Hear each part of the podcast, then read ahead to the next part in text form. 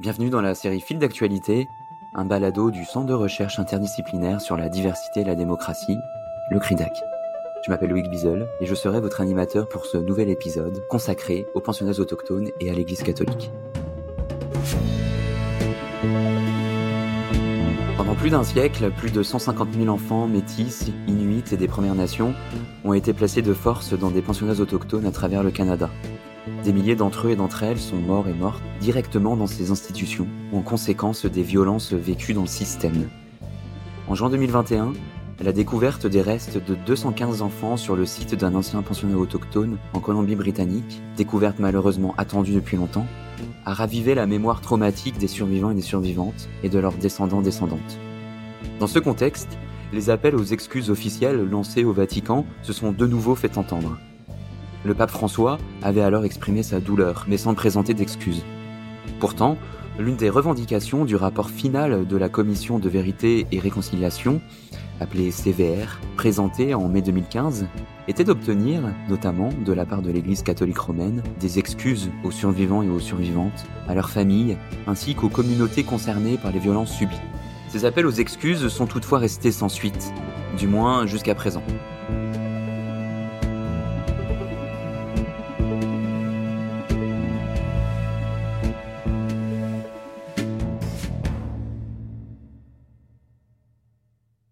Cependant, la Conférence des évêques catholiques du Canada, CECC, a présenté pour la première fois ses excuses aux Inuits, Métis et Premières Nations pour les abus commis dans les pensionnats, dans une déclaration en clôture de son assemblée plénière annuelle en septembre 2021. La CECC avait alors également annoncé qu'une délégation autochtone composée notamment de survivants et de survivantes des pensionnats, d'aînés, de gardiens et gardiennes du savoir, ainsi que de jeunes, viendrait rencontrer le pape en décembre 2021. Cette rencontre avait euh, dû être reportée en 2022 à cause de la situation sanitaire liée à la reprise épidémique de la Covid-19. La CECC avait alors indiqué qu'elle euh, inviterait le pape François à venir en terre canadienne pour participer, je cite, à un pèlerinage de guérison et de réconciliation. Ce dernier s'était donc engagé à venir au Canada en 2022, sans toutefois avoir donné de date précise à ce jour. Responsable de plus de 70% des pensionnats autochtones au Canada, selon la Société des survivants et survivantes des pensionnats, l'Église catholique a donc une indéniable responsabilité dans les crimes commis au nom de l'évangélisation. Cette responsabilité, l'Église s'en est toujours dédouanée en reportant la faute sur les diocèses et les ordres religieux qui administraient les pensionnats. Dans ce contexte, que peut-on attendre de cette promesse de visite par le pape François? Comment expliquer ce refus systématique de reconnaître la responsabilité de l'institution ecclésiale? Quelle suite donner au processus de réparation et de réconciliation une fois ces excuses obtenues de la part de l'Église? Telles seront entre autres les questions que nous aborderons dans cette émission. Et pour répondre à mes questions, j'ai le plaisir d'accueillir aujourd'hui Dany Rondeau et Pierre-Simon Cléry. Membre du CRIDAC, Dany Rondeau est professeur en éthique à l'Université du Québec à Rimouski. Pierre-Simon Cléry, lui, est étudiant en maîtrise en études du religieux contemporain de l'Université de Sherbrooke, membre du SODRUS, et travaille à la Commission des droits et de la personne. Bonjour à tous les deux. Merci beaucoup de participer à cette émission aujourd'hui.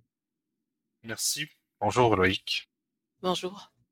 Alors, euh, avant de débuter cette émission, il apparaît nécessaire de revenir sur euh, les éléments importants dont il sera question euh, tout au long de ce balado.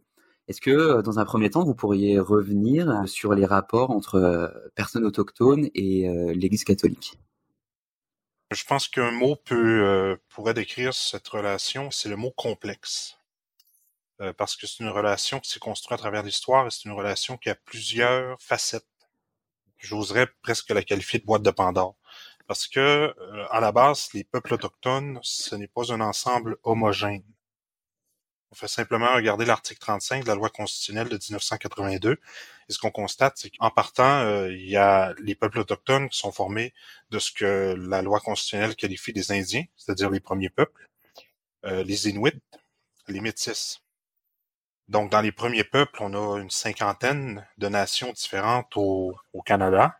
Ça implique qu'il y a une culture politique, il y a une culture géographique, il y a une langue qui est différente pour une cinquantaine de nations au Canada les Inuits, qui, à mon sens, ça serait un magnifique débat anthropologique, mais à mon sens, c'est une civilisation qui s'est accaparé le territoire du Nord. C'est une véritable science qu'ils ont créée de la survie dans le Grand Nord, euh, avec une culture et des arts, et donc vraiment, vraiment une civilisation. Et vous avez les Métis qui ont une histoire euh, caractéristique. On pense à la communauté ici de, de Sault-Sainte-Marie, mais qui ont quand même des éléments culturels qui leur sont propres. Donc juste là, chacune de ces nations, elle a une relation qui est différente avec l'Église catholique. Évidemment, on pourrait substantiellement trouver quelque chose de commun, et euh, ce qui est commun avec euh, tous ces peuples, c'est euh, l'expérience du colonialisme. Et l'Église catholique, eh bien, elle a eu un impact considérable dans ce colonialisme auprès des différents peuples et les conséquences qu'ils en ont subies. Cependant, au-delà de l'histoire liée au colonialisme, faut quand même se souvenir que beaucoup d'Autochtones au Canada sont des croyants catholiques. Évidemment, pour quelqu'un qui fait de la recherche euh, en sociologie des religions ou en anthropologie, on va dénoter des différences, euh, par exemple, euh, dans la pratique des sacrements. Au lieu d'utiliser de l'huile d'olive, comme l'Église catholique le fait traditionnellement, on va utiliser de l'huile de cèdre. Au lieu de brûler de l'encens comme le Liban, on va utiliser des, des herbes traditionnelles comme la sauge ou le tabac. C'est des choses que l'on retrouve dans des pratiques autochtones, mais inscrites dans la foi catholique. Et euh, ça fait en sorte qu'il y a une relation que je qualifierais de difficile parfois entre les peuples autochtones et le, catholicisme et l'Église catholique. Et c'est intéressant de se questionner à savoir si on veut euh, approfondir la relation avec l'institution ou la relation avec la religion catholique. Comment elle est vécue au quotidien par certains des Autochtones au Canada. Donc, comment définir ce rapport? Je reviens au mot que j'ai utilisé tout à l'heure. C'est un rapport qui est complexe, qui entremêle des réalités politiques, des réalités historiques très différentes d'un peuple à l'autre, mais aussi qui entremêle euh, des réalités individuelles où des individus autochtones au Canada ont des croyances chrétiennes, des croyances catholiques très fortes et euh, continuent au quotidien d'être des pratiquants. Donc, euh, voilà. Alors, toujours dans un souci de, mieux définir les éléments importants euh, dont on va parler dans cette émission, lorsqu'on évoque la commission de vérité et réconciliation, dans le fond, de quoi parle-t-on?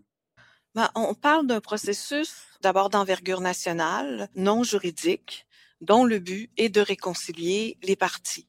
C'est un processus dans lequel on pense que pour réconcilier les parties, il faut d'abord établir la vérité sur ce qui s'est passé et surtout faire en sorte que cette vérité soit connue et reconnue. Dans cette perspective, il s'agit d'un processus de réparation.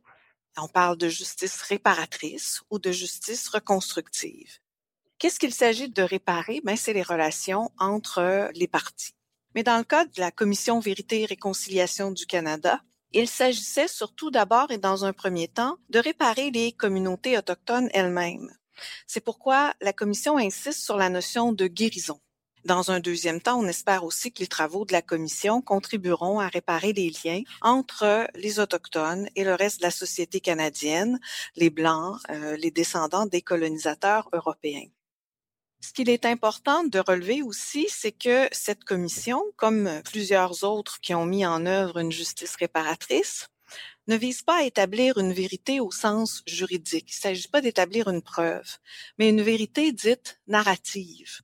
En cela, ces travaux s'inspirent de ceux de la euh, CVR d'Afrique du Sud, plus précisément des travaux de son sous-comité chargé d'évaluer les demandes d'amnistie qui avait adopté une approche fondée sur les principes de la justice réparatrice.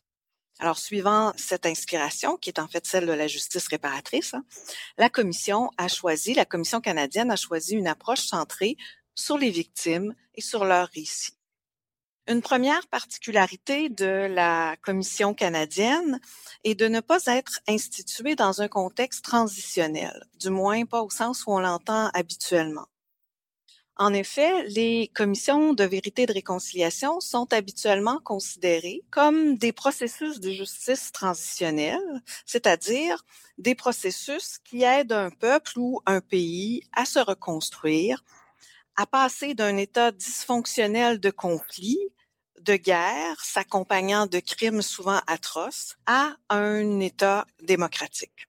Comme ça a été le cas en Afrique du Sud ou au Rwanda, euh, les deux cas que j'ai étudiés en plus de la Commission canadienne. Une autre particularité de la Commission canadienne est d'être la première à se concentrer exclusivement sur des crimes commis sur des enfants et des groupes autochtones.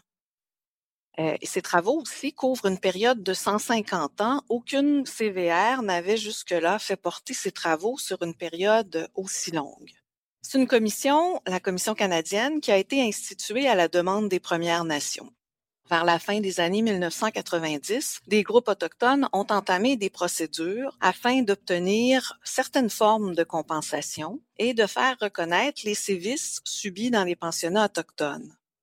Le nombre impressionnant de recours intentés et la difficulté pour le système judiciaire de les traiter ont amené en 2006 le gouvernement de Stephen Harper et l'Assemblée des Premières Nations à mettre en place un processus alternatif qui s'est appelé l'accord de règlement des pensionnats indiens, qui visait les quelques 80 000 survivants des pensionnats. La création de la commission est une étape, une étape importante d'ailleurs de cet accord. Elle résulte de négociations entre l'Assemblée des Premières Nations, le gouvernement du Canada et des représentants des quatre églises qui ont assuré la régence des pensionnats. La commission a sillonné le Canada pendant six ans pour entendre quelques 6750 témoignages d'anciens pensionnaires, de membres de leur famille et de quelques, pas très nombreux, anciens membres du personnel de ces pensionnats. Alors, euh, donc, lorsqu'on évoque la commission euh, de vérité et réconciliation, on entend donc vérité et réconciliation. Est-ce que vous pourriez donner votre propre définition de ces termes, euh, vérité et réconciliation? Oui, je peux euh, très bien euh, répondre à cette question. Les, CVR sont des mécanismes dans lesquels si la réconciliation est la finalité première, elle déterminera, parce que toutes les commissions ne visent pas la réconciliation comme finalité première, mais quand c'est le cas, ça détermine le type de vérité que l'on cherche à établir. Je m'explique. Dans toutes les CVR qui ne sont pas instrumentalisées, on cherche davantage à faire connaître et reconnaître la vérité plutôt qu'à l'établir. Car la plupart du temps, la vérité, elle est connue des victimes, elle est connue des bourreaux. Bon, je, vais dire les bourreaux, c'est que c'est le terme qu'on utilise dans la littérature, perpetrator en anglais. Euh, certaines commissions adoptent un processus juridique plus classique qui consiste à faire condamner les coupables et à établir une vérité factuelle à partir de laquelle on peut établir les fautes et les responsabilités mais plusieurs CVR dont la finalité est la réconciliation et qui choisissent de mettre en œuvre une justice réparatrice vont plutôt chercher à établir une vérité dite expérientielle et dialogique, ou ce que j'ai appelé plutôt une vérité narrative. Alors, cette vérité narrative, elle se construit à partir des récits des victimes survivantes et de ceux des bourreaux. Ces récits individuels, subjectifs, ne sont pas toujours des récits factuels. Chaque récit raconte comment une personne a vécu au jeu ce qu'elle a vécu. Il fournit des explications et des interprétations que le récit factuel ne fournit pas et contribue ainsi de manière importante à la réconciliation, soit en apportant des réponses à des pourquoi, pourquoi telle personne a commis tel acte, soit en donnant à comprendre aux bourreaux le mal qu'ils ont fait quand le récit est celui des victimes survivantes. Donc, cette mise en commun des récits, ça construit ce que j'ai appelé la vérité dialogique. Puis dans son rapport euh, de 2015, la Commission explicite son recours à ces deux formes de vérité factuelle et narrative mais la commission reste très, très euh, réaliste sur le succès de ce dialogue. Et ça prend deux parties pour se réconcilier. Puis l'autre partie a été absente ou, euh, dans le cas du public canadien, franchement peu intéressé par la CVR. Ce qui m'amène à parler maintenant de la, réconciliation, le deuxième terme. Le but premier de, de la CVR du Canada, comme l'indique à plusieurs reprises son rapport, est la guérison c'est-à-dire la réconciliation interne entre les Autochtones et la réconciliation avec leur passé. Les torts causés aux personnes survivantes des pensionnats indiens, des pensionnats autochtones, ont eu des effets nocifs sur les générations suivantes. Et c'est de cette réconciliation dont il est question. La réconciliation au sein des familles autochtones, entre les peuples autochtones et seulement après on pourra penser à la réconciliation avec les communautés non autochtones, les églises, le gouvernement et les Canadiens en général. Alors qu'est-ce que c'est que la réconciliation plus précisément? La majorité des commissions de vérité et de réconciliation enquêtent sur un conflit dont les crimes commis sont de l'ordre de crimes contre l'humanité. Cela fait de la réconciliation un défi gigantesque. Souvent, la pression pour se réconcilier vient du niveau politique hein, pour que reprenne la vie normale. C'était le cas au Rwanda.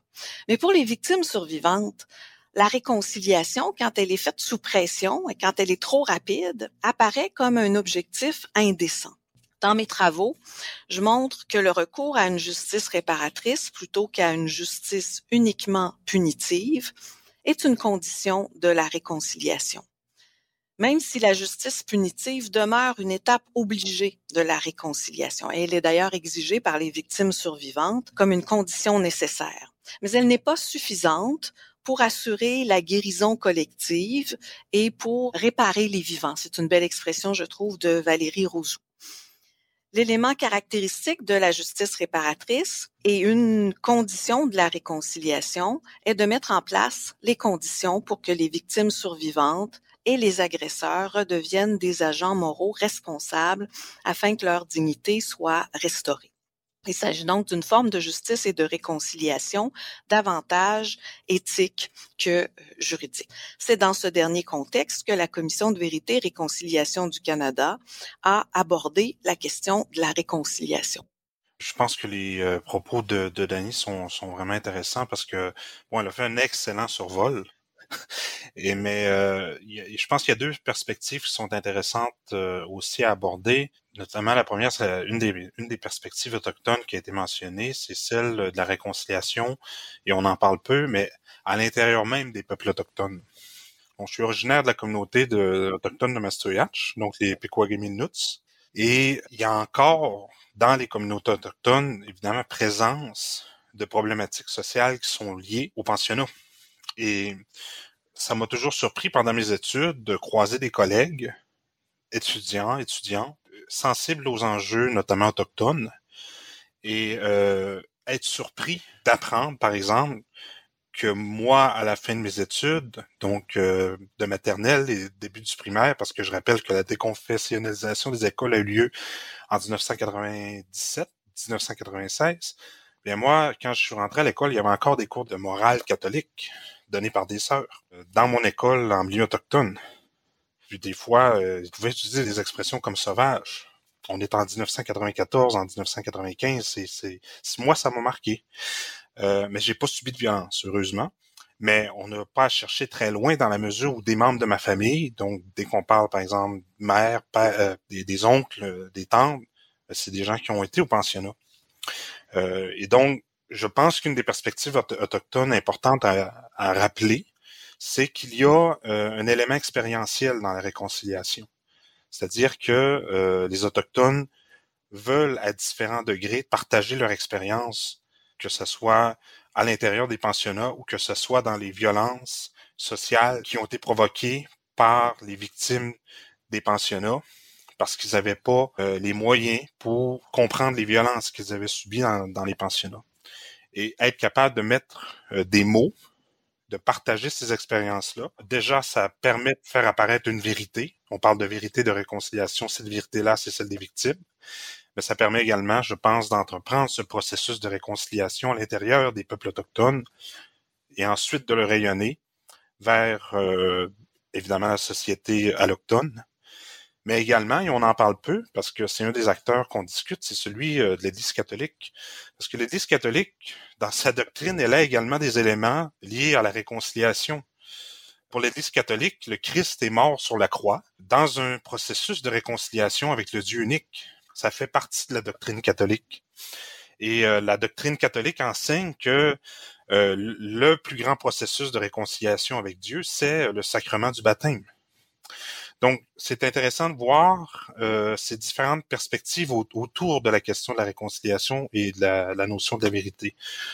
Donc, euh, celle des Autochtones, celle de la société allochtone et celle euh, du catholicisme. Et celle de la société allochtone, donc du Canada, évidemment, est influencée par, par le droit, je dois, je dois le rappeler, parce que on parle donc de la commission vérité-réconciliation, mais encore on trouve des éléments, je pense, qui se rapprochent d'une vision occidentale de la justice dans la mesure où on cherche des fautifs, on, cherche un lien de causalité de ces fautifs et vers les dommages qui ont été provoqués avec les peuples autochtones. Et on est vraiment dans du droit euh, occidental, la faute, le lien de causalité, les dommages.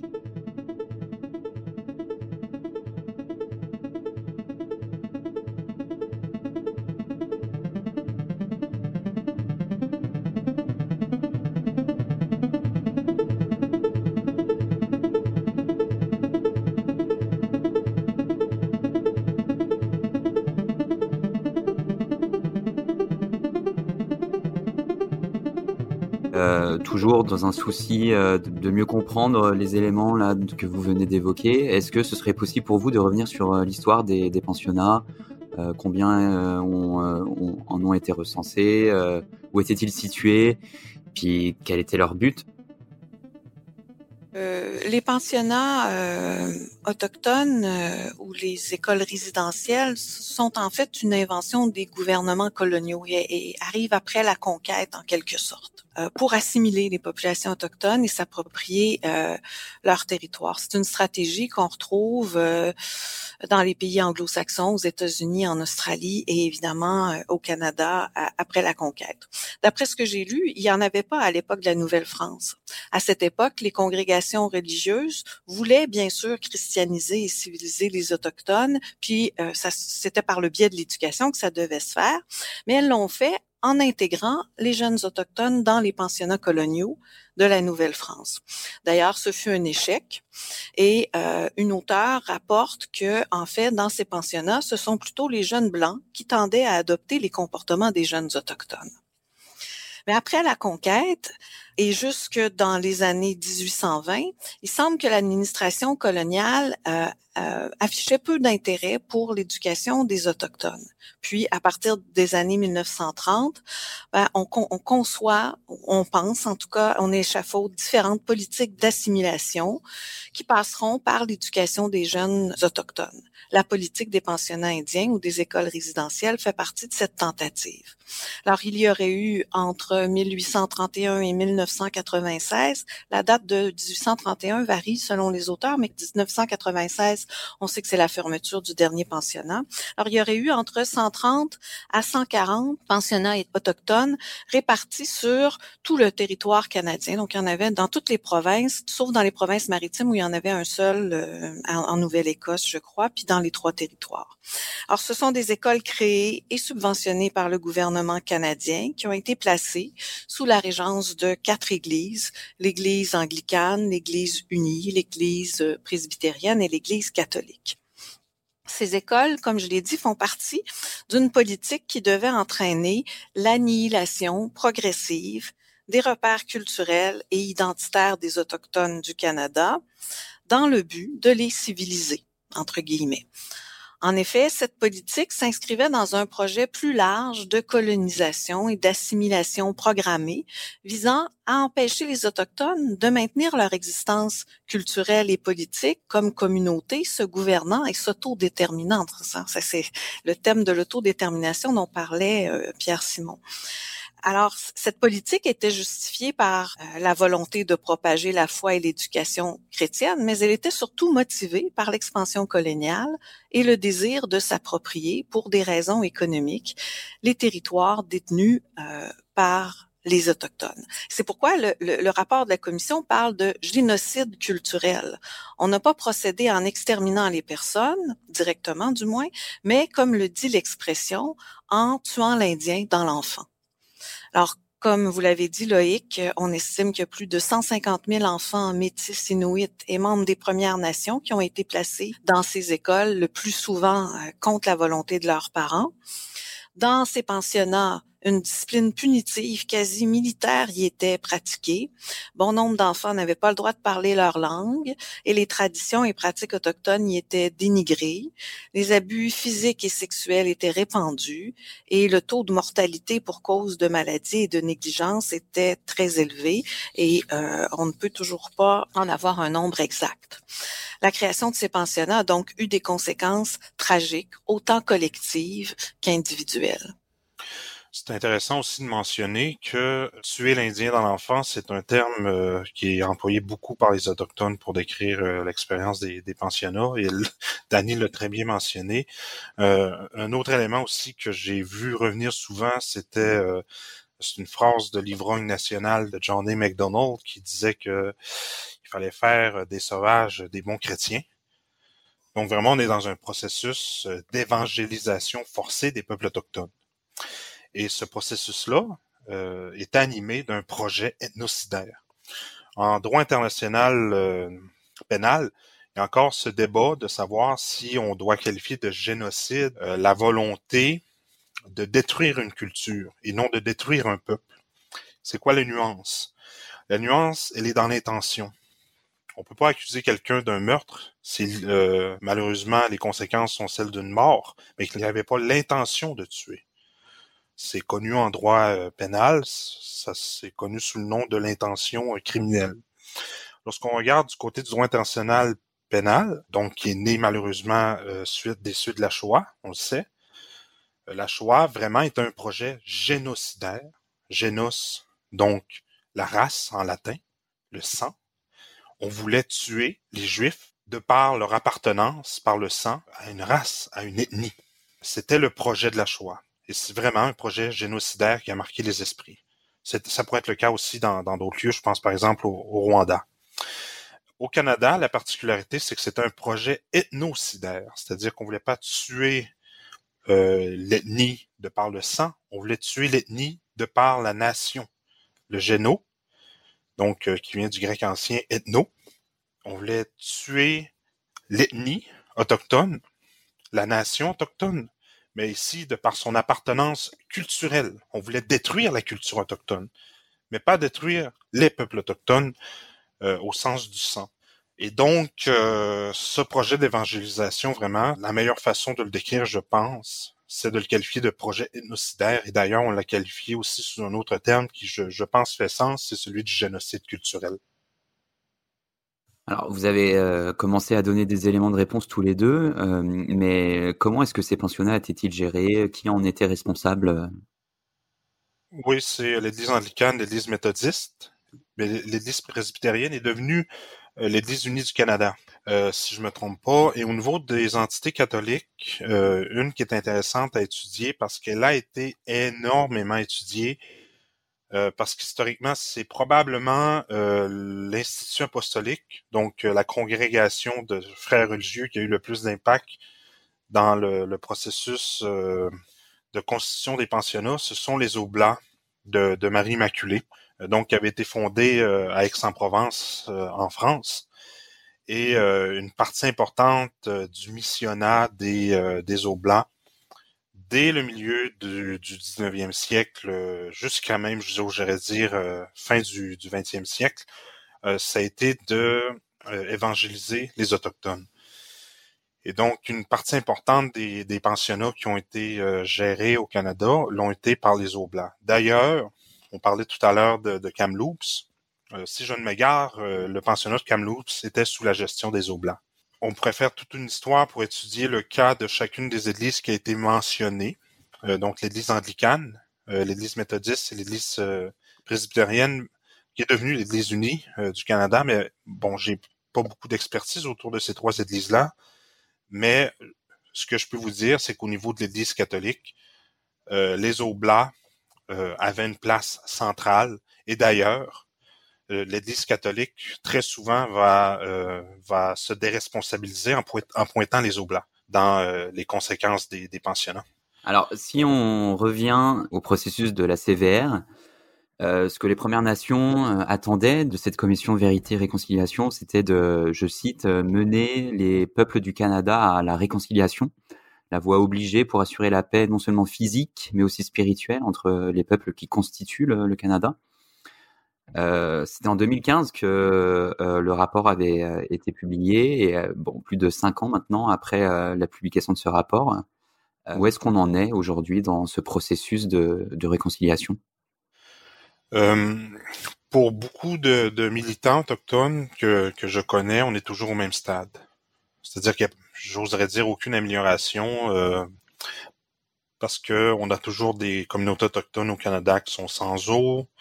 On a toujours un taux d'incarcération des autochtones qui est catastrophique, notamment dans les pénitenciers fédéraux.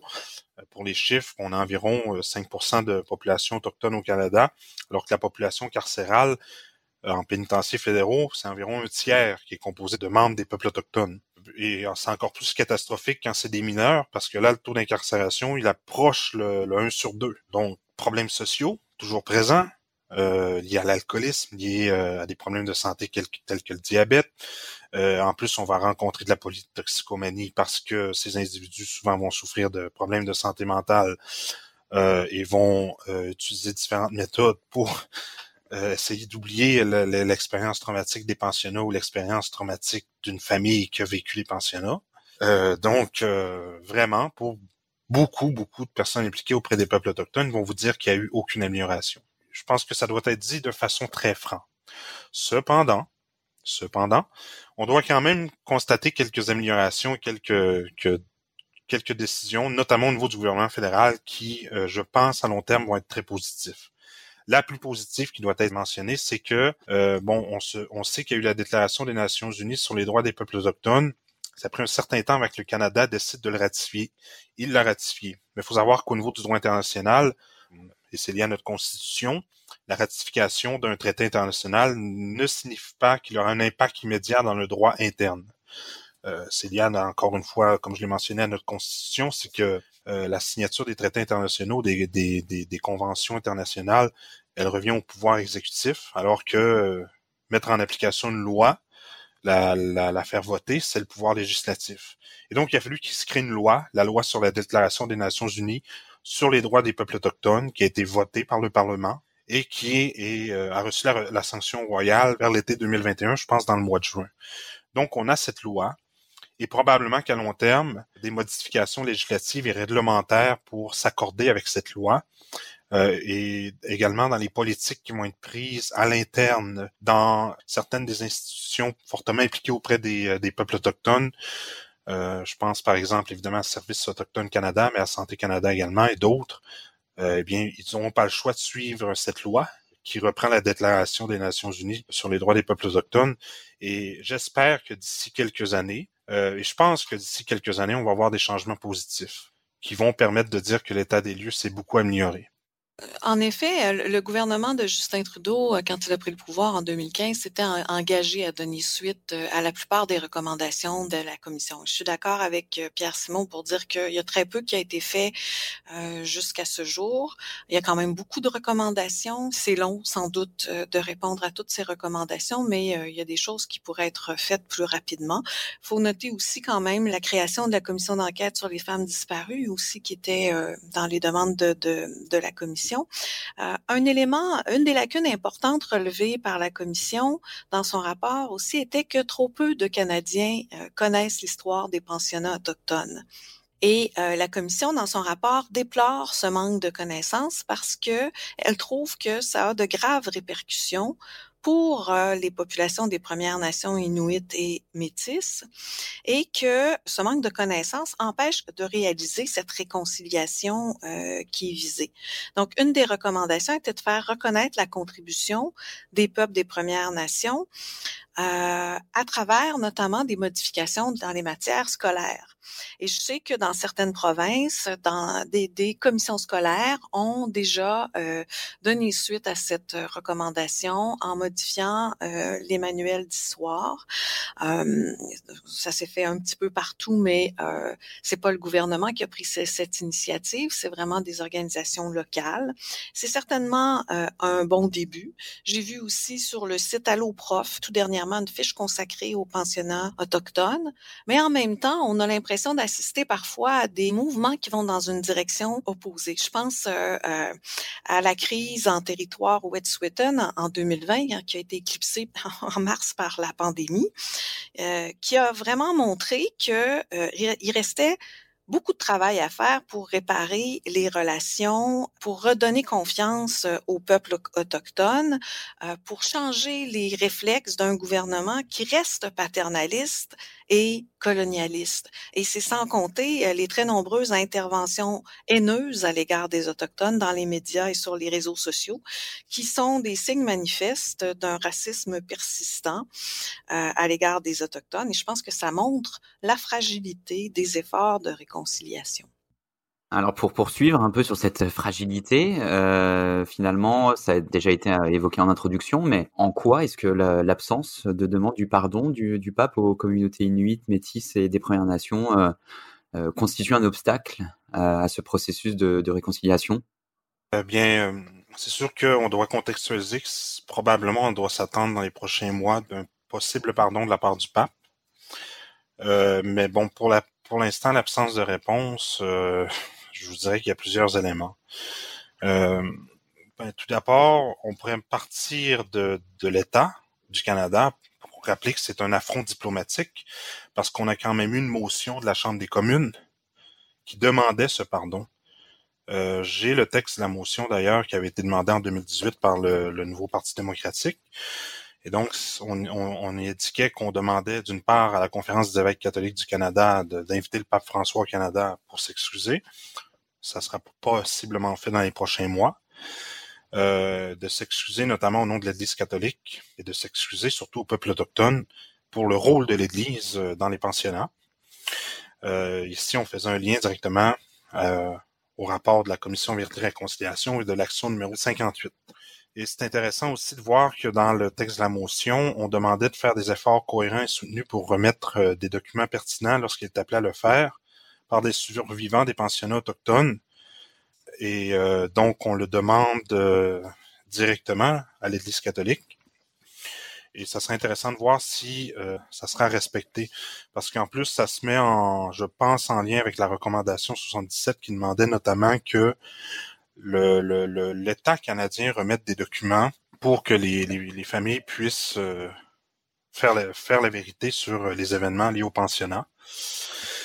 Donc, euh, moi, je pense qu'un premier élément, c'est que c'est un affront diplomatique qui pourrait être appelé, qui serait appelé à être corrigé probablement.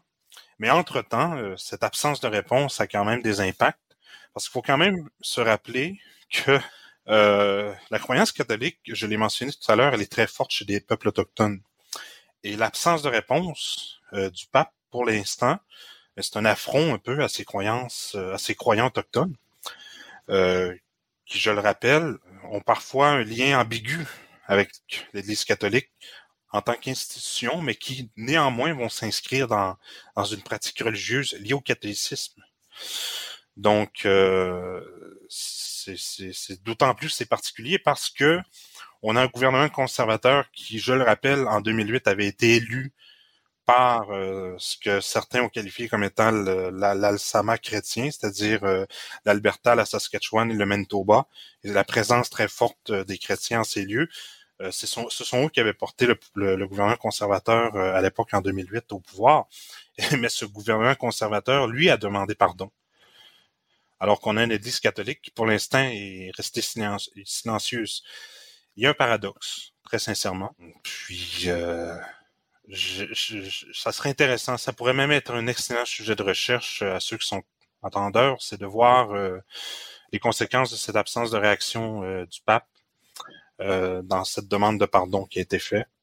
Parce que vraiment, juste chez les Inuits, par exemple, il y a des prières catholiques qui ont été traduites en Inuit et qui sont euh, pratiquées en Inuit dans les langues autochtones. Donc vraiment, il y a une inscription très forte du catholicisme euh, chez certains peuples.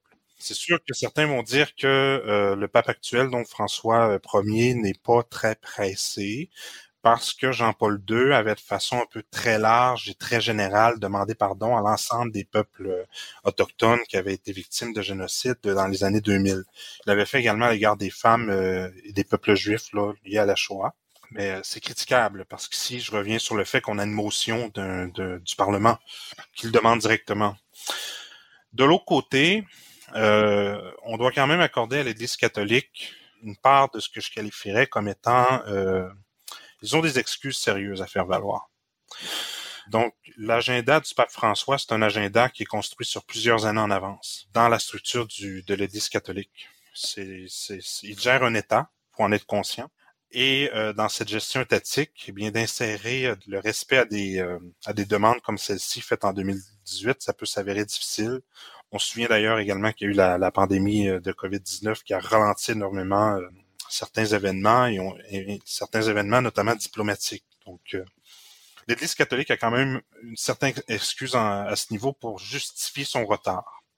Cependant, on, a vu avec le temps que parfois elle se déresponsabilisait, c'est-à-dire qu'elle remettait, par exemple, au Conseil des évêques catholiques du Canada cette espèce de responsabilité de demander pardon, ce que le Conseil des évêques catholiques a d'ailleurs fait. Mais l'Église catholique n'est pas blanche pour autant, parce que euh, on sait aujourd'hui que c'est un système très hiérarchisé, euh, avec une énorme structure, mais dans cette structure fortement hiérarchisée, elle demeure très bien informée des différents événements politiques qui se produisent à travers le monde parce que justement, les évêques doivent produire des rapports régulièrement sur l'état des lieux politiques et sociaux certains des, agents euh, pendant la Première et la Seconde Guerre mondiale disaient que le meilleur service de renseignement au monde était l'Église catholique. Donc, c'est impossible que l'Église catholique n'était pas informée de la situation au Canada, dans les pensionnats. C'est impossible. On le sait qu'elle l'était pour euh, les prêtres euh, en matière de violence sexuelle. Donc, elle devait être au courant de la situation des pensionnats à cause des rapports qu'elle recevait pendant le 20e siècle à cet égard. Donc, un organisme très bien renseigné comme le Vatican aurait dû à cette époque intervenir. Et dès que le, le, Parlement euh, du Canada a adopté cette motion, elle aurait dû intervenir tout de suite pour dire, écoutez, on va réagir, mais pas tout de suite pour X, X, X raisons. Donc, ça a tardé quand même. Euh, on verra. On verra ce que, ce que va faire la visite du pape dans les prochains mois. Mais euh, pour l'instant, l'absence de pardon, je vous dirais, je le qualifierais d'affront affront à l'égard des, croyants catholiques d'origine autochtone et affront sur le, plan diplomatique avec euh, le Parlement canadien.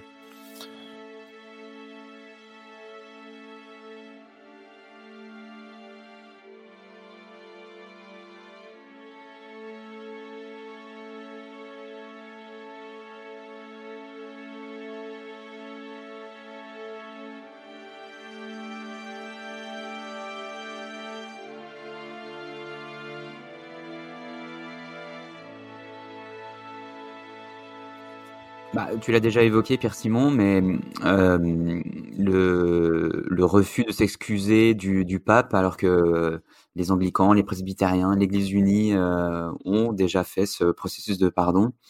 Euh, comment tu l'expliques, toi? Comment est-ce que tu expliques que le Vatican, puis en premier lieu le pape, continue toujours quand même, refuse de s'excuser? Puis ce paradoxe, il est quand même là quand on sait que le pardon, c'est vraiment une valeur centrale au sein de la religion catholique euh, bien, bon, je viens de, de, répondre un peu en partie euh, à cette question dans la mesure où, comme je l'ai expliqué, le, le, Vatican a une réalité, celui d'être un État. Mm. Et euh, cette réalité fait en sorte que sur le plan social, politique et diplomatique, il, il, peut rencontrer des difficultés. Mais lorsque j'entends que le pardon est une valeur centrale de la religion catholique, c'est quelque chose qui me fait énormément rire. Parce que ça, ça, ouvre, ça ouvre une question. Est-ce que le pardon est vraiment une valeur centrale de l'Église catholique?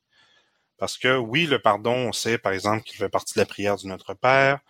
Il est dans la procession de foi catholique. on dit notamment je crois à la rémission des péchés. Euh, et on fait énormément référence dans les euh, fameux quatre évangiles.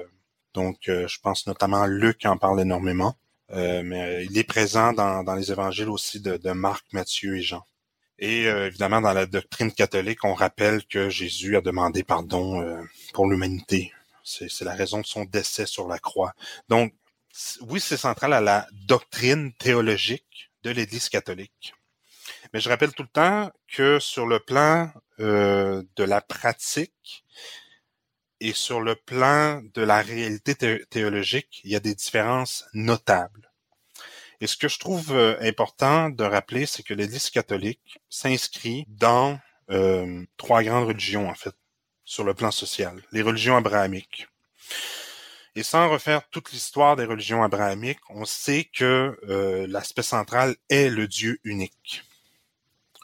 Donc, chez les, dans le judaïsme, chez les Juifs, ça a été la relation d'un peuple avec son Dieu unique. Ensuite est venu un Messie prophétisé, Jésus, Yoshua dans les langues hébraïques.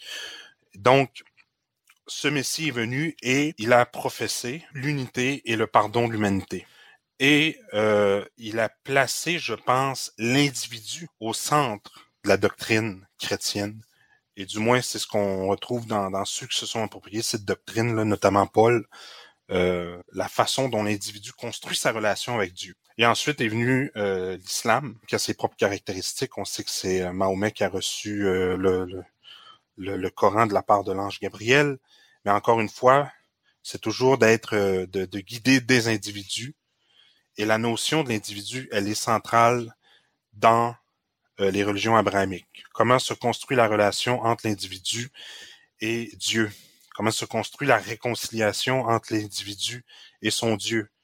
Et la question du pardon apparaît, je pense, oui, importante, mais on semble oublier que les chrétiens, avant de chercher le pardon des hommes, cherchent le pardon de Dieu.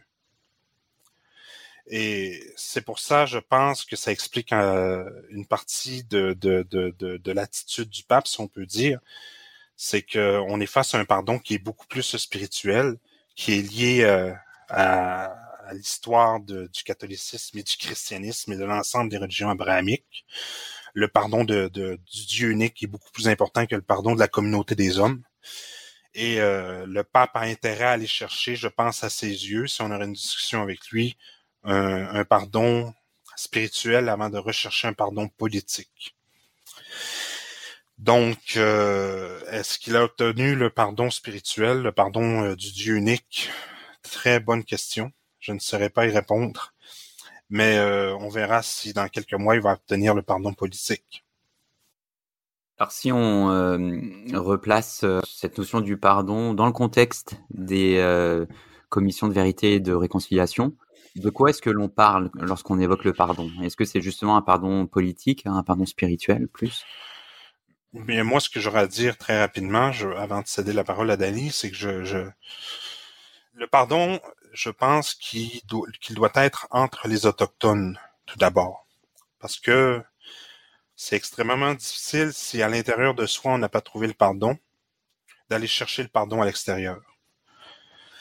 Donc, si on questionne beaucoup d'Autochtones et lorsqu'on le fait, par exemple, dans certains milieux militants, on se rend compte que la notion de pardon, euh, elle doit être détachée du sens politique qu'on veut lui attribuer très souvent, euh, ou le, sens social qu'on voudrait lui, attribuer, et pour se centrer vraiment sur un pardon qui est proche des notions de justice réparatrice et de réconciliation, euh, qui est propre aux Autochtones et qui consiste à dire je reconnais qu'il y a une faute euh, et comment collectivement, maintenant que cette faute est reconnue, euh, cette erreur est, reconnue, cet événement est reconnu qu'on a fait la vérité sur euh, l'expérience traumatisante des pensionnaires, eh bien comment est-ce que collectivement on, on, se reconstruit sur le plan culturel, social et politique? Et c'est ça un peu cette démarche de pardon, je pense, euh, qui est entendu et qui est compris par les peuples autochtones. Mais ça serait intéressant d'entendre Dani à ce sujet. Ben, je vais me situer sur un registre un peu différent. Euh, je, suis tout à fait d'accord avec toi sur euh, l'importance de la reconnaissance et, euh, c'est ça finalement qui, est visé, pas tant le pardon. Euh, les excuses euh, ont pour finalité la reconnaissance, mais le pardon lui-même ben, en fait, il est peu question du pardon dans euh, les commissions de vérité et de réconciliation en, en, général. On va souvent parler de politique du pardon, mais c'est pas c'est un dispositif différent des commissions de vérité et de réconciliation. C'est un autre dispositif de réconciliation. Maintenant, il faut savoir, reste à voir si c'est un, un, dispositif qui, qui est efficace, Mais surtout, ce qui m'intéresse, moi, c'est de savoir, est-ce que ça a un sens de parler de politique du pardon? Dans un article sur le pardon que j'ai rédigé, euh, je me suis demandé si on pouvait transposer le pardon éthico-religieux dont a parlé euh, Pierre Simon au registre politique, comme dans le cas où un gouvernement demanderait pardon pour des actes commis dans le passé. Et, et j'y ai défendu la thèse que l'utilisation du mot pardon dans l'expression politique du pardon est inappropriée pour plusieurs raisons. Le pardon appartient à l'offensé les excuses ou la demande de pardon, elles, reviennent à l'offenseur. Alors, l'expression politique du pardon semble insister sur le mot pardon, en insistant sur le mot pardon plutôt que sur les excuses, fait reposer tout le poids de la réconciliation sur les personnes de qui on attend le pardon, comme si c'était d'elles que dépend euh, le destin de la nation. Ça exerce, il me semble, une pression indue sur les victimes, plutôt que de se présenter comme une exigence éthique qui devrait plutôt s'adresser aux anciens bourreaux. Dans cette perspective, le pardon acquiert quasiment la teneur d'une obligation et s'il est obligation, ben, il reste pas grand-chose du pardon comme acte libre, spontané et non conditionné. Alors pour ma part, je pense que la transposition de ce concept religieux et philosophique au registre politique en modifie considérablement les traits fondamentaux.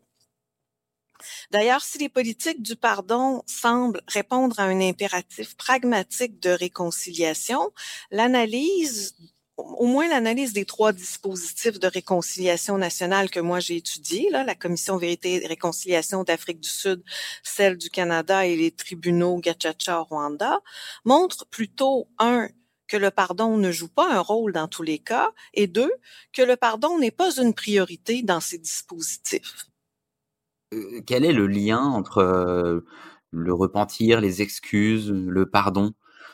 vous aviez, commencé à y répondre, Dany, tantôt, mais à quelles conditions est-ce que les excuses doivent-elles répondre pour satisfaire les besoins de la réconciliation? Alors là, ça, les excuses, c'est un concept plus pertinent dans le contexte de, la réconciliation. D'ailleurs, euh, on, retrouve le mot excuse 200, le mot excuse ou ses dérivés là, euh, des de verbes adjectifs, euh, 220 fois dans le rapport de la commission de 2015. Alors, ça montre une plus une importance plus grande que euh, que le pardon ces notions d'excuses, on a parlé de repentir aussi, euh, dans le registre public, politique, les excuses publiques euh, et, et, aussi la notion de repentance hein, dans, dans, le contexte des commissions de vérité et de réconciliation ou dans le contexte des politiques de pardon, on parle davantage de la repentance qui est l'expression publique euh, euh du repentir. Ben, ça correspond aux excuses présentées ou aux regrets exprimés par un État, par un gouvernement, par une autorité morale ou religieuse pour son action, son inaction, sa complicité ou son silence dans des crimes, les crimes coloniaux, crimes de génocide ou crimes commis dans le passé. De telles excuses sont souvent considérées comme une étape nécessaire du processus de repentance et de réconciliation.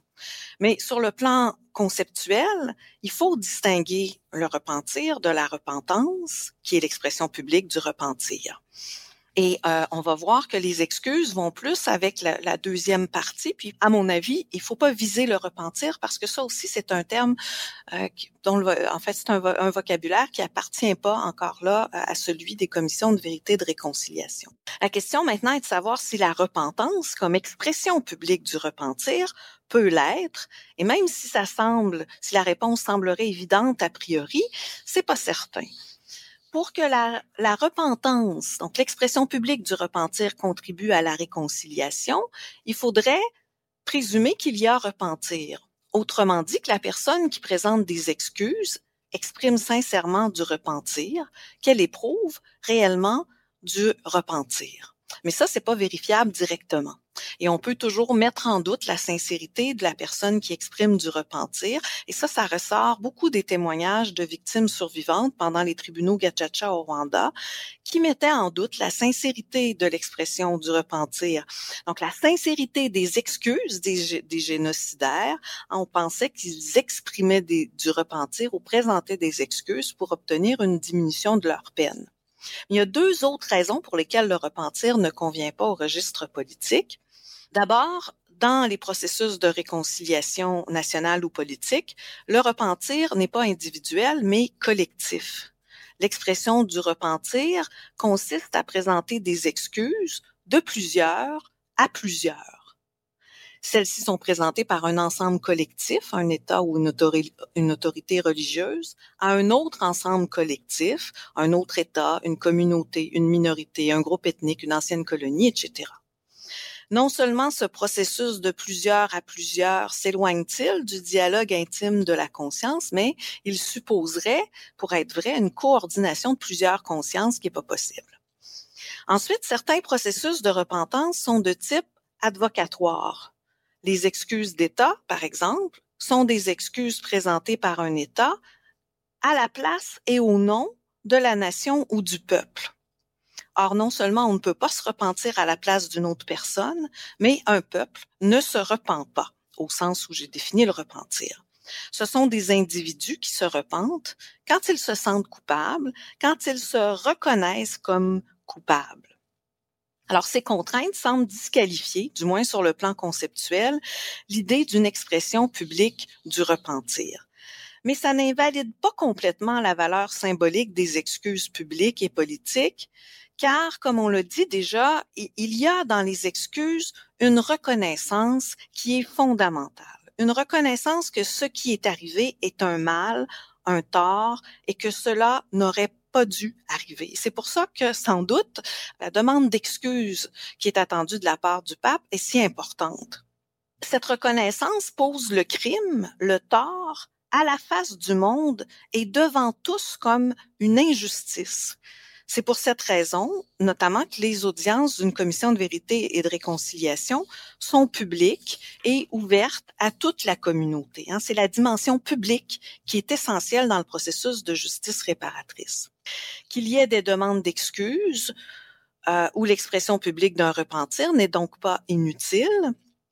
Il s'agit souvent de la forme que prend la reconnaissance, mais c'est la reconnaissance avec la réparation symbolique qu'elle entraîne qui est le véritable enjeu des processus de justice réparatrice que sont les commissions de vérité et de réconciliation. C'est aussi pourquoi ces processus sont structurés autour d'une rencontre entre les agresseurs et les victimes. Alors, on a beaucoup parlé de la notion de pardon, euh, notamment euh, pour euh, l'Église catholique, mais pour les spiritualités autochtones, quel est le sens ou quelle est la place de cette notion du pardon? Et en quoi est-ce que ce serait un concept qui pourrait être important dans l'ensemble des spiritualités autochtones? C'est intéressant tout à l'heure d'entendre parler, à cet effet que déjà en partant, la notion de pardon, euh, elle est euh, discutable. Puis en fait, la, cette question soulève plusieurs enjeux. Comment est-ce qu'on inscrit le pardon dans les spiritualités autochtones? D'abord, il faut se saisir et comprendre la complexité des, des, spiritualités autochtones. Tout à l'heure, j'expliquais que le bon chrétien cherche avant tout le pardon de Dieu avant le pardon des hommes. Donc, il y a des autochtones qui ont vécu des syncrétismes entre leur spiritualité et le catholicisme, par exemple. Et dans ce syncrétisme, évidemment que le pardon va prendre une dimension importante dans leur processus spirituel. Mais la spiritualité autochtone, en tant que telle, euh, a des aspects beaucoup plus complexes. Euh, c'est intéressant t'entendre dire, euh, Loïc, les spiritualités autochtones, parce qu'il faut faire attention à l'idée qu'il y aurait une spiritualité autochtone générale qui regrouperait euh, cette notion de spiritualité autochtone. C'est faux. Il y a énormément de traditions culturelles, énormément de langues et énormément de façons de vivre les spiritualités autochtones. Cependant, il y a une convergence qui a euh, qui, qui, qui, qui, est qualifié par les sociologues et les anthropologues de panindianisme, c'est-à-dire qu'il va avoir euh, une forme de dénaturation de certaines traditions autochtones euh, ou de certaines pratiques religieuses autochtones, pratiques spirituelles, de certaines cérémonies, et d'autres peuples autochtones qui ont perdu pour différentes raisons leurs pratiques bien vont se réapproprier des pratiques qu'on retrouve dans d'autres nations autochtones. Ce phénomène-là porte le nom de panidianisme. Je poursuis néanmoins l'explication, parce qu'on va revenir à la notion de pardon, pour dire que ce, ce pan-indianisme-là s'inscrit quand même dans des réalités beaucoup plus complexes. Tout à l'heure, j'expliquais que une des caractéristiques des religions abrahamiques, c'est la façon dont on a placé l'individu au centre des questions et sa relation avec le Dieu unique. Eh bien, cette structure-là, cette vision-là, a énormément influencé euh, les philosophies qui sont apparues pendant le siècle des Lumières. On a placé l'individu au centre de la société. Et tranquillement, avec les transformations sociales, au risque de généraliser énormément, bien avec les transformations sociales et technologiques est apparue la notion de modernité qu'on a souvent mise en opposition avec euh, les pratiques religieuses. Mais en réalité, les pratiques religieuses se sont simplement adaptées à la réalité qu'est la modernité. Et donc, certes, pendant le 20e siècle, il y a eu une sécularisation, il y a eu un recul du religieux dans l'espace public, mais le religieux demeure. Les, gens demeurent fondamentalement à la recherche de réponses et ont des questions de nature croyante, de nature spirituelle, et vont chercher des moyens de répondre à ces questions-là nos sociétés ont eu des très, très grandes transformations durant les années 60, notamment. Bon, il y a mai 68, il y a toute la contre-culture américaine, il y a la fameuse révolution tranquille. Donc, vraiment, la société occidentale foisonnait à cette époque. Et les spiritualités autochtones n'ont pas échappé à cette réalité. Parce que les spiritualités autochtones, par différentes législations, notamment vers la fin du, du, euh, du 19e siècle, elles ont vécu des interdictions euh, importantes. C'est vers les années 50 qu'il y a eu des transformations législatives qui ont permis à des Autochtones de se réapproprier euh, certaines de leurs pratiques religieuses. Et évidemment, quand ce foisonnement-là du religieux nouveau est apparu dans les années 60, euh, bien, ça a influencé énormément les spiritualités autochtones et entre eux, les peuples et les différentes personnes intéressées, incluant les allochtones, euh, intéressés aux, pratiques, aux pratiques spirituelles autochtones, ben tranquillement, il y a eu des échanges et c'est à travers ces échanges-là que le pan-indianisme est apparu. Dans le pan-indianisme, dans cette espèce d'idée qu'il y a une convergence des spiritualités autochtones, est-ce que la notion de pardon est importante? C'est difficile à répondre. Très difficile à répondre parce que ça va dépendre d'un individu à l'autre. Donc, il y a des personnes qui, dans la façon qu'ils se sont appropriés le, le, leur spiritualité autochtone, vont probablement être influencées par des notions qui viennent du christianisme à cause de la colonisation. Mais d'autres, au contraire, vont rejeter le christianisme. Et c'est évident que ces personnes-là vont pas inscrire le pardon comme étant une notion importante de leur spiritualité autochtone, parce que le pardon, fondamentalement, c'est une notion qui vient du christianisme. Qu'est-ce qui se produit dans ce cas-là? Si on leur parle de pardon, souvent, ces personnes-là qui se placent en opposition avec le christianisme et qui se sont réappropriées des pratiques spirituelles autochtones, ils vont vous dire que le pardon, c'est pas le pardon devant Dieu, comme je l'expliquais tout à l'heure. C'est pas non plus un pardon individuel d'individu à individu. C'est une pratique tournée vers la communauté. Et dans ces pratiques-là, il y a la reconstruction euh, de la culture, et dans la culture, il y a la reconstruction de la langue et de la spiritualité. Donc, c'est une question très complexe. Est-ce qu'on cherche un pardon qui s'inscrit dans une dynamique communautaire et culturelle? Ma réponse serait oui dans ce cas-ci. Les spiritualités autochtones accordent une place importante au pardon. Mais si on dit à certains autochtones, est-ce que vous recherchez un pardon devant Dieu ou devant le Créateur ou devant les individus? Ils vont vous répondre non parce que c'est un pardon qui s'inscrit dans une vision chrétienne du pardon. Donc, euh, c'est une question complexe. Et euh, est-ce que ce, ce concept-là est important pour la réconciliation? Je dirais que, encore une fois, ça dépend de la vision, comme je viens de l'expliquer, de ce que constitue le pardon. Mais je pense que ce soit une vision ou une autre, c'est un concept qui est important. Parce que euh, la réconciliation chez les peuples autochtones, et même dans leur pratique spirituelle en général. Et j'oserais dire que euh, même c'est une conception qui est présente chez les chrétiens, c'est qu'on va aller rechercher le pardon, notamment lorsqu'on a heurté l'individu. Évidemment, dans le contexte des euh, pensionnats autochtones, l'individu a été heurté par euh, des politiques néocoloniales coloniales et euh, destructrices des cultures. Et donc, on a dérogé à ces espèces de règles communes que l'humanité s'est dotée, cette éthique commune à l'humanité, euh, de, respecter l'autre. On a donc dérogé à l'équilibre social. Et euh, je pense que oui, les personnes, que ce soit au plan individuel ou au plan communautaire, vont rechercher une forme ou une autre de pardon. Et en soi, ça devient un concept qu'on doit qualifier d'important pour la réconciliation. Euh, bien que je reviens à ce que Danny expliquait tout à l'heure, le mot en tant que tel peut avoir différentes significations. Ça revient tout le temps au fait de quelle signification est-ce qu'on donne au pardon. Est-ce qu'on pourrait l'entendre comme un synonyme de réconciliation dans certains contextes? Oui. Et dans un contexte comme celui-ci, mais il devient fondamental à la réconciliation, évidemment.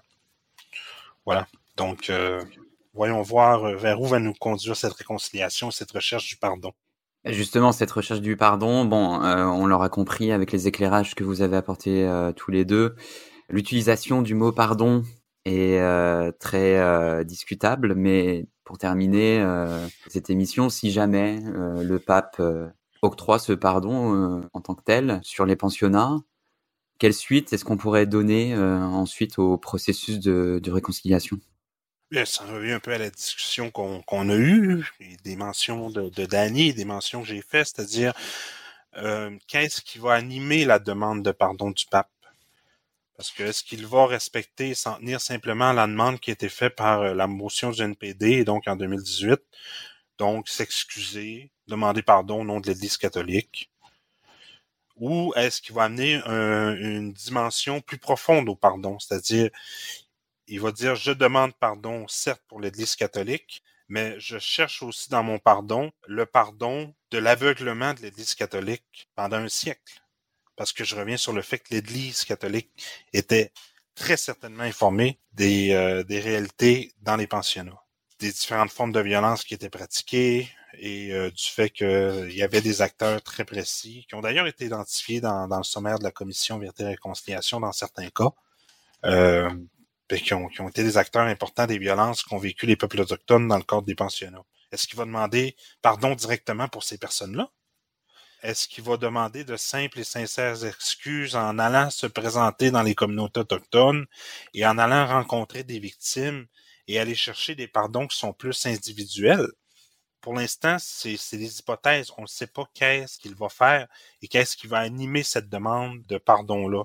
Donc, pour répondre à la question, quelle suite donner au processus de réconciliation, je pense que ça va être intéressant de voir, euh, d'une part, quel type de pardon le pape va demander, qu'est-ce qui va animer son intention, et ensuite, quels vont être les impacts euh, de cette demande de pardon.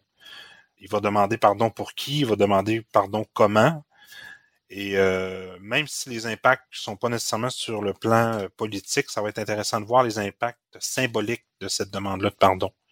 Sans dire que symbolique est une chose de mauvaise, je pense que des fois, le symbole d'une action peut avoir des conséquences qui sont très puissantes. Euh, puis je reviens tout à l'heure, ça a été en partie le début de notre discussion, c'est qu'il faut pas sous-estimer qu'il y a encore beaucoup d'Autochtones croyants catholiques au Canada. Et pour eux, ça pourrait avoir un, impact euh, symbolique très puissant. Je conclus donc là-dessus. Affaire à suivre donc, euh, on, suivra avec beaucoup d'intérêt et beaucoup d'attention euh, dans les prochains mois si effectivement le, pape François se rendra au Canada comme le Vatican l'avait promis. Je vous remercie beaucoup tous les deux d'avoir répondu à mes questions aujourd'hui. Merci. Merci Dani.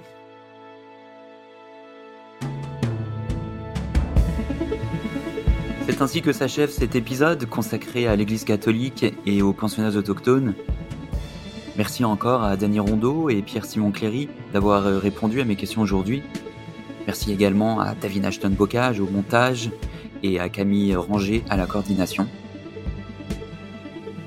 Quant à nous, on se retrouve bientôt pour un nouvel épisode du balado Fil d'actualité.